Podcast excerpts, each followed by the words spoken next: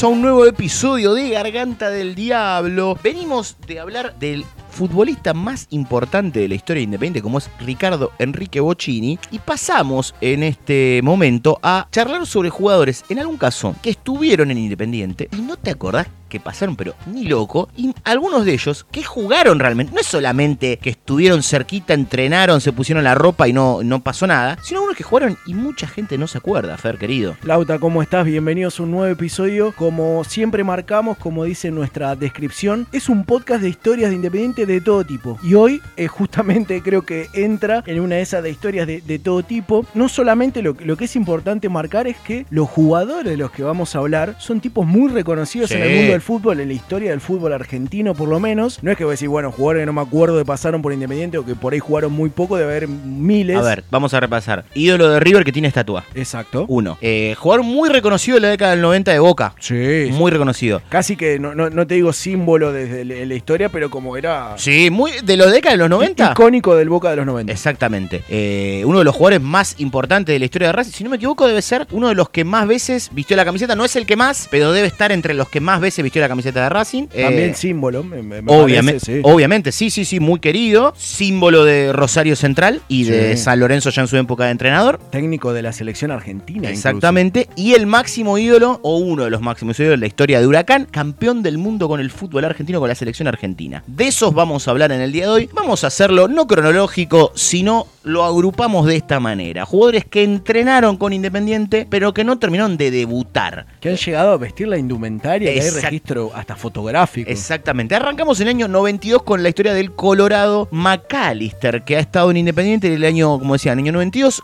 Estaba en conflicto con la dirigencia de Argentino Junior. Él estaba, sale de ahí como sus hijos del club de la paternal, junto a Diego Caña. No habían arreglado, tenían un tema de contratos y eso, y llegan juntos de Argentino Junior a Independiente. Hay imágenes de él en la doble visera. Me gusta cómo cambian las épocas, ¿no? Porque hoy hay un jugador en conflicto, hay instancias, hay reclamo. En cambio, acá estamos en conflicto con la dirigencia de Argentino Junior. Ah, me voy. Nos vamos a otro club a la mierda. Exactamente. ¿Qué es lo que termina pasando? Bueno, se van cruzando las historias. Diego Caña sí se termina quedando en Independiente. Creo que eligió bien. Exactamente. Con el tiempo sí se iría a Boca, pero después de pas- un gran paso por Independiente, y Colorado McAllister no, volvería a Argentino y ahí se iría a Boca. Luego, al poco tiempo, terminaría pasando esto. Él no termina arreglando finalmente con, con la gente de Independiente y se vuelve, pero sí entrenó. Ahí tenemos el primero, que podemos contarlo del Colorado McAllister, muy cortito. Su paso, su entrenamiento, ¿no? Alguien que, si es por decir una, una pequeña opinión de, de cada uno, no sé si me disgusta que no se haya quedado. No, no, me da no, no. igual, digamos. Este que vamos a ir particularmente ahora, sí. Porque tal vez estaba en un momento que parecía que era eh, el final de su carrera, pero no. Estamos hablando del caso más conocido tal vez, que es de jugadores que entrenó pero no terminó llegando, que es el de Matías Jesús Almeida, año 2004, mitad de año, era comienzo de una nueva temporada, un independiente que estaba con el dolor de la pérdida de su técnico y su símbolo como José Omar Pastoriza, que había, había fallecido muy recientemente en lo que era en el comienzo de ese campeonato que iba a terminar dirigiendo Daniel Bertoni, y estaba entrenando, eh, Almeida quería volver de Europa, quería jugar en un fútbol argentino, en River no le habían dado mucha cabida, termina llegando a un Independiente que venía con estos problemas, futbolísticamente eh, había perdido a su líder, digamos, tenía al mando a otro ídolo de Independiente como futbolista como es Daniel Bertoni, Me gusta la aclaración del como futbolista. y sí, porque como técnico tuvo solamente ese pequeño paso, digamos, entrenando ya un poco más, estaba más cerca de tener su debut, no estuvo en ese primer partido con Quilmes, iba a terminar formando parte, pero ¿qué es lo que termina pasando? Era una época de mucho secuestro express a familiares de futbolistas. Sí, una de las tristes modas que solemos tener cada tanto en nuestro país. Le había pasado, bueno, en el 2002 a los hermanos Milito, en el caso nuestro, Bueno, Gabriel. igual, eh, si lo, pon- lo, lo pensamos en el 2002, el secuestro de- del padre de, de, de Gaby Milito, de Diego también, Sí, obviamente. obviamente, sí. Eh, pero creo que se, justo se resolvió para bien eh, en la previa del partido con Vélez o por ahí. Exactamente, y él termina y jugando. terminamos saliendo campeones. O sea, Almeida, ya que ibas a venir Independiente, lo hubieras pensado un poquito. y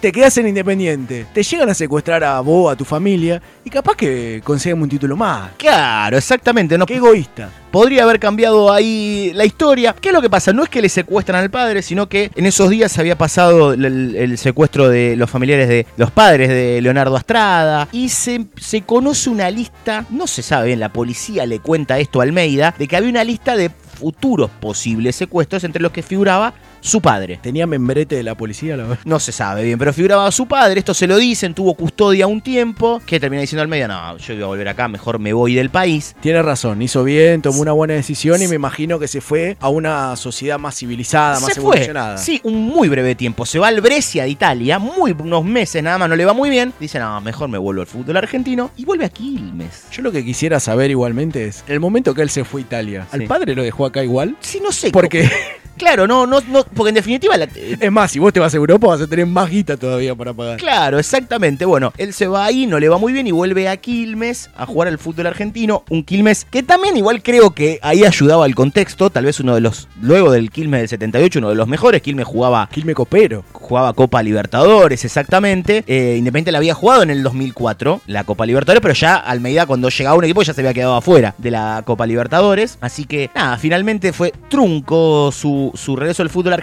primero. Después sí lo fue con Quilmes. Almeida de una carrera muy rara, ¿no? De tomar estas cosas, estas decisiones. En un momento él deja el fútbol. No, primero juega en, en la D, está en Fénix. En Fénix. Después va al, al show ball, ya era un tipo retirado y vuelve a River otra vez, ahí sí, que es la famosa temporada del descenso y luego de ascenso como entrenador. Un Almeida que me hubiera, eh, creo que era un lindo, no, no es que me hubiera gustado, me desvío, eh, como Almeida no estuvo en Independiente, pero habiendo estado tan cerca de la posibilidad, creo que era un lindo momento en la carrera de Almeida, un momento hace para lo que era el, y para lo que era el momento de Independiente, creo que era un refuerzo más que aceptable. mucho más joven, mucho más joven Almeida, lo que fue lo que sí después se ve en River. Y no sobraba plantel como para decir, no, no, no me Después, interesa. En Quilmes no, no estuvo mucho tiempo tampoco, no jugó mucho, así que ahí no se lamenta tanto ese paso. Hablamos de dos jugadores que entrenaron con Independiente, uno que no terminó firmando ni contrato ni nada, como fue McAllister, Almeida que sí estuvo mucho más cerca. Y vamos a ir a un caso muy puntual, este sí para mí hay muchos que no lo saben, te lo voy a decir de esta manera, defensor central, zurdo de las inferiores de Rosario Central, paso por Central Córdoba, le va muy bien en Central Córdoba, eh, Independiente lo trae a préstamo para que se incorpore al plantel de reserva y entrenar con la primera división. Esa reserva sale campeón con este futbolista, también sale campeón la primera, estamos hablando de la temporada 88-89, conducido por el Indio Solari, último título de Ricardo Enrique Bocini, y si uno,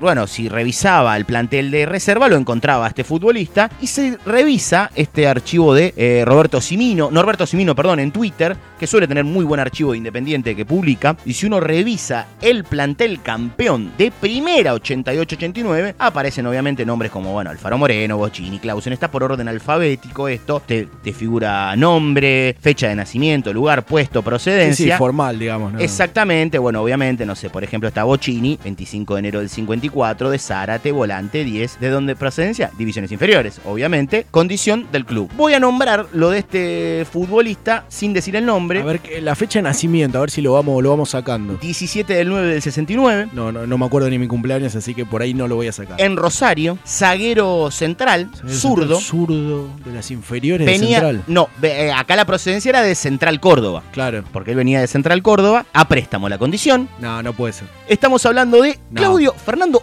Úbeda. Claudio Fernando Úbeda En Independiente. en Independiente y que según la revista Goles,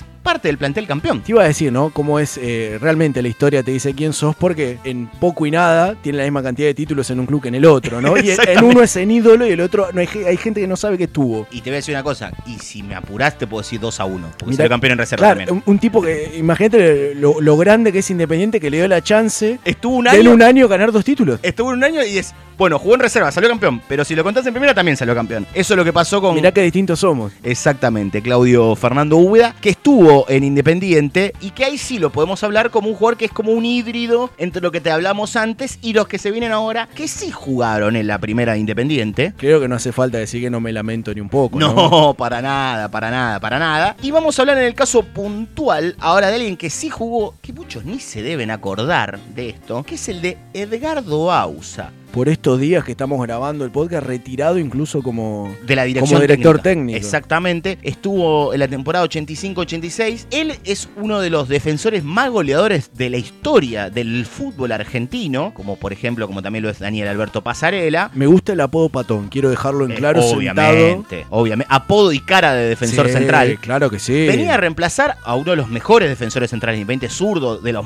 que más goles hizo, que es a Enzo Héctor Trocero. tranqui igual, ¿no? O sea, Obviamente. Cero Se- peso, eh, tranquilo. Tranquilo, vos venís a reemplazar a un tipo que se va como capitán campeón de América y del mundo. Campeón argentino de América y del mundo, como es Trocero, que se iba a jugar a- al, al- al fútbol europeo. Y llegaba Bausa a reemplazarlo. Jugó solamente 7 partidos y tiene un gol precisamente en su debut frente a Argentino Juniors. Ahora yo me imagino, ¿no? Vos decís, bueno, lo que hablábamos recién, vengo a reemplazar a Trocero, Independiente, club que viene de ganar todo. Debuto siendo defensor y hago un gol, vos decís, ya está. Listo. acá hay un romance eterno, o sea, Listo. La ya está. pegué. No, no, no, ya está. Listo. Pero no, bueno, terminó quedando únicamente en eso, porque encima Independiente ese partido lo pierde 3 a 1. 3 a 1 pierde ese partido frente a Argentino Juniors. Y Bausa tuvo ahí su paso. Voy a contar algo que estuvo eh, muy cerca de él en un partido. Él estuvo, para contar lo cerca que estuvo Independiente en algo que nada que ver y un dato que voy a decir. Me lo crucé en la final de la Recopa, Independiente Gremio, la final de ida, Sí. 1 a 1. Estuvo en la cancha, Patón Bausa. eh, me lo crucé y no sé por qué. Tenía esta cosa que recordaba que era referente en el fútbol ecuatoriano. Y le pregunté por Gaibor. Me dijo, no, quédate tranquilo que trajeron un jugador bárbaro. gracias, Patón, ¿eh? Gracias, Patón. Así Gracias por eh, tus siete partidos y un gol y por, el- por la tranquilidad que transmitiste en ese momento. Aparte, me imagino, a vos te llega un dato de ese nivel. Claro. El patón Bausa me dijo con este, ¿sabés Trajimos un jugador bárbaro, escúchame. Yo nada, yo quiero decir que vivía cerca de, de Trocero, ya que lo nombramos, no tiene nada que ver con el Bueno, episodio. pero está bien. Yo era muy chico, vivía exactamente al lado de la casa de un compañero de colegio y me daba vergüenza cada vez que me lo cruzaba. No, y sí, aparte es un tipo que intimida, ¿eh? Claro. Y era, y era súper simpático, pero yo creo. Es más, creo que no sé si llegué a saludarlo en algún momento. Exactamente, exactamente. Y bueno, pero tenerlo ahí te intimidaba y vos decís, no, mejor no lo saludo, lo dejo ahí. A ver si me pego una patada. Eh, claro, exactamente. Y el último caso en el que vamos a hablar es el de alguien que no solamente formó parte de un plantel independiente, que entrenó, como nombramos a los primeros, que puede decirse que tiene un título. Este, mirá el título que tiene. Que vamos a nombrar ahora, jugó, fue campeón del mundo con la selección argentina, como René Orlando Houseman, de los más grandes jugadores de la historia del fútbol argentino. Exactamente, campeón con Huracán en el 73, campeón con Argentina en el Mundial 78 y campeón de América con Independiente en 1984. Poquito título, ¿no? Poquito título, exactamente. Lo que Eh, algunos clubes no consiguen en toda su historia o consiguen una sola vez. Claro. Houseman lo consiguió en Independiente, que no es de los clubes, porque, o sea, como nombramos Huracán en un comienzo y recién, en excursionistas mismo también es, es ídolo, pero sin embargo la Libertadores, o sea, Houseman tuvo una Libertadores en su, en su carrera por haber estado en Independiente. Exactamente. El loco Houseman venía ya transitando una época de sus- los problemas personales, lo tap- tapaban lo que era sus virtudes dentro de la cancha, algo que Que se dijo históricamente también. Claro, pero que en los comienzos de su carrera no, uno ni se enteraba. O sea, sí se sabía de, los de los problemas personales o de otro tipo de cosas, pero era tanto lo que él demostraba dentro de la cancha que pasaba de largo. Acá ya. Ya empezaron a, pesar los años. y- Exactamente, exactamente. ¿Y qué es lo que pasa? Bueno, el Pato Pastoriza, año 84, comienzo año 84, lo llama a que se sume al plantel del equipo campeón del fútbol argentino. Había consagrado ese campeón el 22 de diciembre del 83. Tranquila la oferta, o sea, un poco tentadora, ¿viste? Exactamente, venía el Independiente campeón del fútbol argentino, que dirigía Pastoriza, lo llama, lo quería como reencauzar, dice que lo hacía concentrar con, con Marangoni, a veces con Bocini, para que tenga esta cosa de controcero, jugadores más como encauzados, digamos, más serios, por así decirlo, más profesionales. Él empezó a entrenar, empezó a formar parte del plantel, jugó algunos partidos, empezó a entrar en el segundo tiempo en algunos partidos eh, de Independiente por el torneo local. Lo hace en tres partidos del torneo local del año 84, pero también ingresa en un partido en particular, que es el 30 de marzo. Independiente jugaba la Copa Libertadores de América, compartía el grupo con Estudiantes de La Plata y dos equipos paraguayos. Esto solía pasar de que juegan dos de un país contra dos de otro país en el grupo inicial, digamos, y jugaba frente a Olimpia de Paraguay y Sportivo Luqueño, que tenía en el plantel a un tal José Luis Chilaver. Había atajado el partido de ida, que Independiente había ganado 1 a 0 en Paraguay, y en este, no, Chilaver no estaba, estaba en el banco de suplentes, jugaba Sportivo Luqueño frente a Independiente. Independiente ganaba dos, ganó 2 a 0, goles de Marangoni, que también erró un penal, y de Sergio Merlini. Y en el segundo tiempo sacó a Jorge Clara, padre de Gino, Sí. que estuvo también en Independiente. y que que, estuvo- que algunos, que a veces pareciera que tampoco estuvo. Exactamente. Y entró eh, el loco Houseman a la cancha. Partido de Copa Libertadores, entró en ese segundo tiempo, jugó, no tuvo un gran ni destacado minutos en la cancha, gran partido, pero fue campeón. Y esto lo vamos, lo, podemos recordar también en la autobiografía de Loco Houseman, que él dice que se los cruzó año 84 ya a los jugadores independientes campeones de América, previo a que sean campeones del mundo. Varios de ellos estaban de gira con la selección, de, ese de esa gira, por ejemplo, el, partido en el que Bocini le pega desde afuera, desde casi mitad de cancha y que se saca Schumacher por arriba victoria argentina 3-1 frente a Alemania. Se cruza, por ejemplo, a, al Bocha, a Burruchaga y les dice, él estaba en Europa tratando de incorporarse a un equipo del fútbol europeo, en este caso fútbol alemán, con su representante, a ver si se podía incorporar. Y se los cruza y le dicen, miren que yo también soy campeón de América. Yo jugué. Les dice esto Houseman, que tiempo después, también en esta mencionada biografía, decía lo siguiente. Lo independiente no tiene perdón. Yo me porté mal con ellos. Pero como persona, no como jugador. Un día no quise ir más. No aguantaba los entrenamientos. La verdad es que nunca lo aguanté en. Por eso cuando vine aquí a Alemania y vi después del amistoso a Bocini, Burruchaga y Justi, los miré medio con desconfianza. Pero me recibieron como si no hubiese pasado nada. Con el pato él decía que tenía que hablar urgentemente, le tenía que explicar. Yo en la vida me la paso explicando cosas, decía. Lo, que eh, hablamos un poquito al principio, ¿no? Imagínate que él mismo reconoce, no le gustaba entrenar, más todo lo que uno ya sabe de, la vida personal de Houseman, lo que ha sido a lo largo de toda su vida. Cuando era grande ya, eh, si no le interesaba entrenar antes, o sea, más todo los achaques que, seguramente le estaba pasando factura ya el cuerpo, la vida que ha llevado. Y no tenía ningún compromiso alguno para con Independiente desde lo sentimental. O sea, el tipo. No, no, no, no, no. Porque aparte, no todos son Bochini. Que en esa época ya no entrenaba tampoco y en la cancha marcaba una diferencia enorme. Él no lo podía hacer. Uno no entrenaba sabiendo que igualmente respondía excelente en la cancha. Pobre, pobre loco Houseman no, no entrenaba porque no le gustaba y porque ya no daba más. Él ya no daba, exactamente, no daba más. Pero bueno, eh, el loco Houseman sí pudo jugar, como lo hizo Bausa, por ejemplo, que no muchos lo recuerdan, y es campeón de América. Tiene no solamente que formaba parte del plantel, sino que jugó unos minutos también en lo que es la fase de grupos. Que esto te demuestra, perdón, también lo de la biografía, te demuestra lo que te decía antes, lo que te da independiente. Porque dice, yo también soy campeón. Jugó, a ver, un tipo Si no fuera por Independiente no lo podría decir nunca, soy campeón de claro, América. él es campeón del fútbol argentino con Huracán, campeón del mundo con la selección argentina y campeón de América con Independiente. Tuvo cuatro partidos nada más y salió campeón. Una medalla. Una medalla. Buen promedio.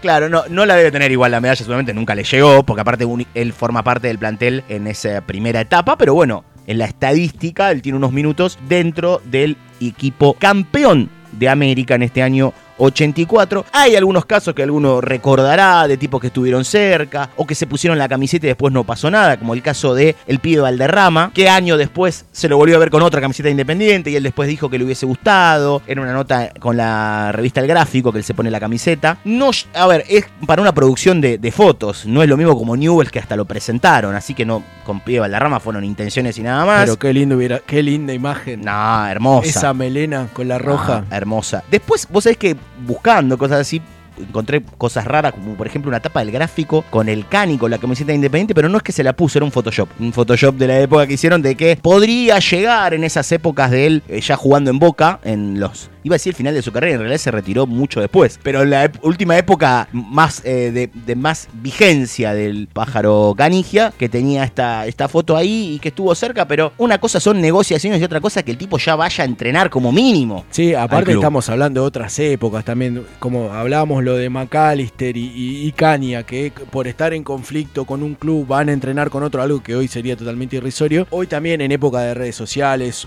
super comunicación constante, o sea, una un rumor o algo así se, desactiva enseguida, no es noticia y hay que comprobarlo y el contrato ahora todo mucho mucho más rápido, pero estos son casos de tipo que se pusieran aunque sea la pilcha de entrenamiento. La pilcha de entrenamiento o han jugado en reserva, formaron parte de un plantel o jugaron directamente. Bueno, como para los que después no, no ha llegado a pasar nada, creo que no por criticarlo a él, sino que Gino Clara tampoco jugó mucho. No, no, no, no, tuvieron, tuvieron, muy poco, hay jugadores que después han llegado, obviamente, y que no terminaron debutando en Independiente o formaron parte de un plantel y por diferentes cosas han pasado. Independiente tiene, por ejemplo, ahora a Muñoz en el, plan, en el plantel del momento en el que estamos grabando este episodio. Jugador que llegó, se le empezó a lesionar y no terminó jugando nunca y se va a terminar yendo Independiente. incluso el contrato termina ahora. Claro, en la época que estamos grabando estamos muy cerca del final de su contrato, pero estamos hablando de jugadores con una importancia distinta, como decíamos antes. Nombres de peso. Jugador ídolo en River, uno ídolo en Racing, uno muy querido ídolo en Central y también muy querido en San Lorenzo, un ídolo de Huracán, que también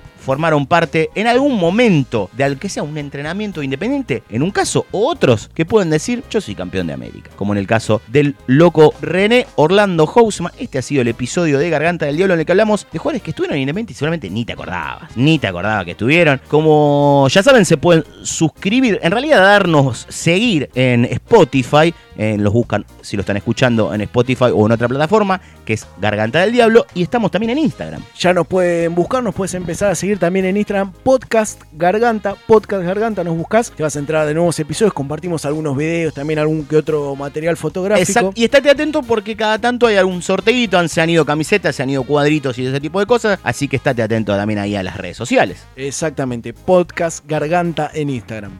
Así es, nos escuchamos en el próximo episodio cuando le vuelvan a dar, cuando vos tengas ganas y le vuelvas a dar play a este podcast que se llama Garganta del Diablo.